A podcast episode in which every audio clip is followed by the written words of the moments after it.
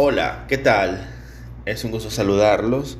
En esta ocasión quería hablar de una obra, de un libro, recomendarlo y espero que puedan revisarlo. Y tiene que ver con la obra Las partículas elementales de Michel Houellebecq. Bien, Michel Houellebecq es un polemista, que creo que muchos hemos escuchado de él. Es un escritor fantástico. Y nada, tiene un estilo muy particular, oscuro, diría que triste y cínico, absoluta y completamente incorrecto a nivel político, puesto que ya en el año 94, en su primer libro, Ampliación del campo de batalla, o en su segundo libro, Las partículas elementales, que si mal no recuerdo, del año 98, eh, era básicamente un, un terrorista del lenguaje eh, sobre todo en Francia de esos años. Eh, es un tipo que no tiene ningún pelo en la lengua para decirle al, al africano negro negro, al, al que sé yo, al latino mm, latino, que sé yo, sudaca. Em, a, la, a la persona con sobrepeso gorda, bueno, incluso ni yo creo que puedo repetir sus, sus adjetivos con naturalidad porque siento un poquito de culpa, pero él, bueno, le dice, dice las cosas por su nombre, básicamente. Bien, las partículas elementales, que es esta, este libro que quería hablar, es un libro fantástico, una, narración brillante, habla de dos personajes que son hermanos por parte de su madre, de, mamá, la madre de estos dos personajes es, básicamente una hippie una hippie que vivió una vida un poquito alocada y que básicamente los dejó a cada uno de ellos, a Bruno, que es uno de los protagonistas, con su padre, y a Michelle o Michael con su abuela. Eh, estos dos hermanos se conocen un poquito ya casi adolescentes, pero tienen una relación igual frívola. Eh, saben que son hermanos, pero no, no hay un trato de hermanos propiamente. Y nada, em, tienen dos personalidades completamente distintas. Michael eh, tiene para un nombre como polaco que me cuesta decirlo, digamos como Michael Sersky, algo así. Bueno, es un científico, es biólogo, trabaja con genomas, con, con una parte sí, biológica, la parte del científica, en, la, cuestiones de clonación. Bueno, es un renombrado científico en Francia. Y bueno, tiene una visión de la vida, no diría que descafeinada, sino casi robótica. Es una persona que vino a este mundo, pero como a nivel de contemplación, tiene una misión, sí, eso sí, una misión científica, pero nada más, nada más que esa misión científica. Lo ve todo desde una óptica externa, una óptica con una enorme distancia. Eh, por otro lado, Bruno es un obseso del sexo eh, que ha tenido bueno, experiencias terribles.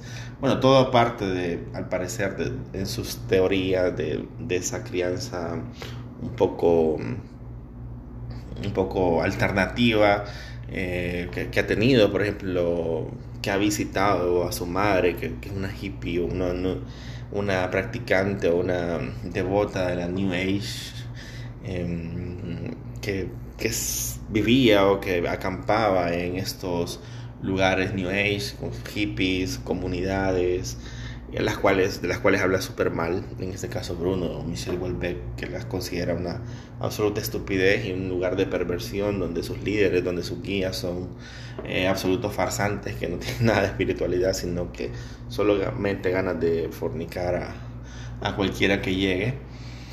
Pero bueno, eh, Bruno, criado en ese tipo de ambiente, habituado a a llegar a ese tipo de lugares.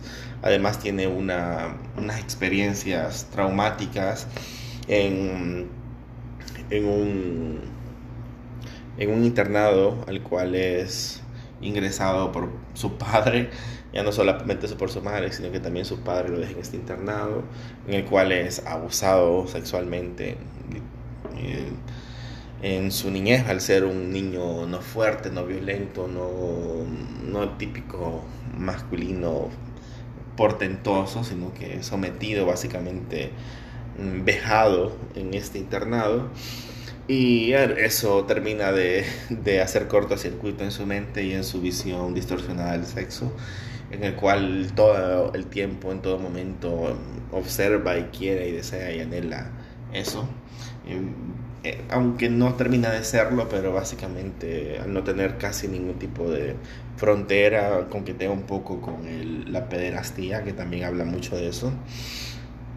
Y bueno, nada, es de esto el libro de dos hermanos eh, con unas vivencias, con unas reflexiones acerca del, de la Francia de los 90, de ese hiperindividualismo que tal vez en países como Latinoamérica los estamos viviendo ahora, pero eh, esta obra nos dice efectivamente nuestro retraso a nivel cultural y a nivel económico, ¿verdad?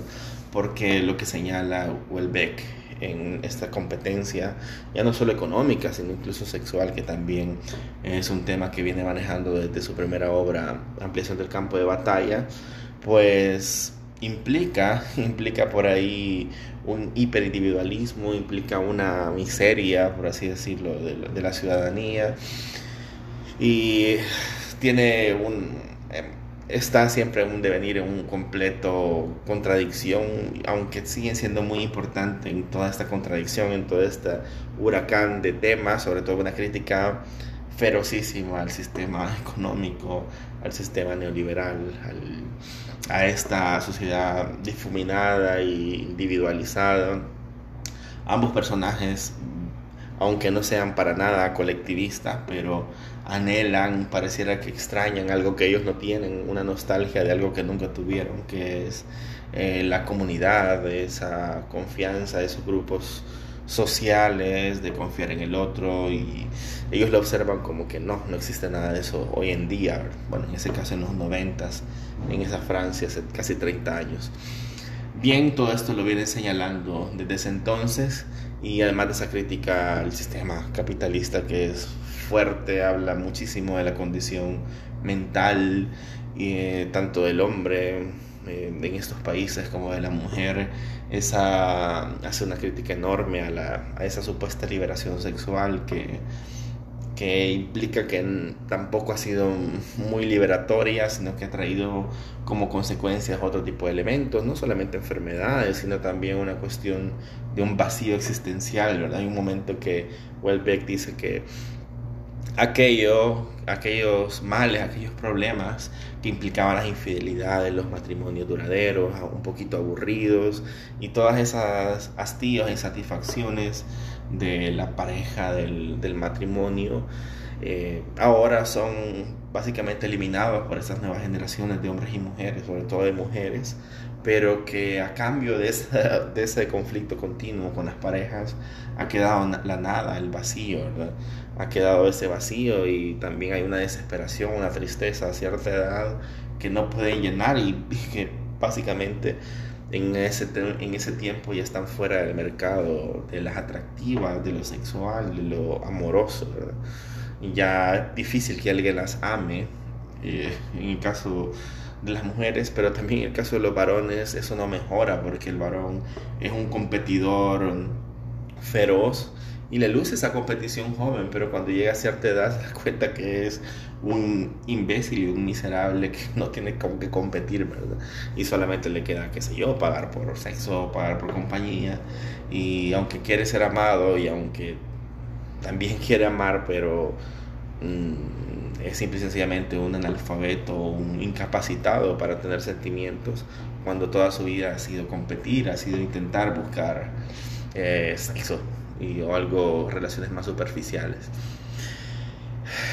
Wolbeck también habla del, bueno, enaltece el corazón de las mujeres en algunos momentos y su novela tiene un final espectacular, futurista, siempre mezclando en las conversaciones la parte científica de Michael y la parte de, de Bruno, una cuestión más, más callejera, más cañera, como diría en España, más macarra.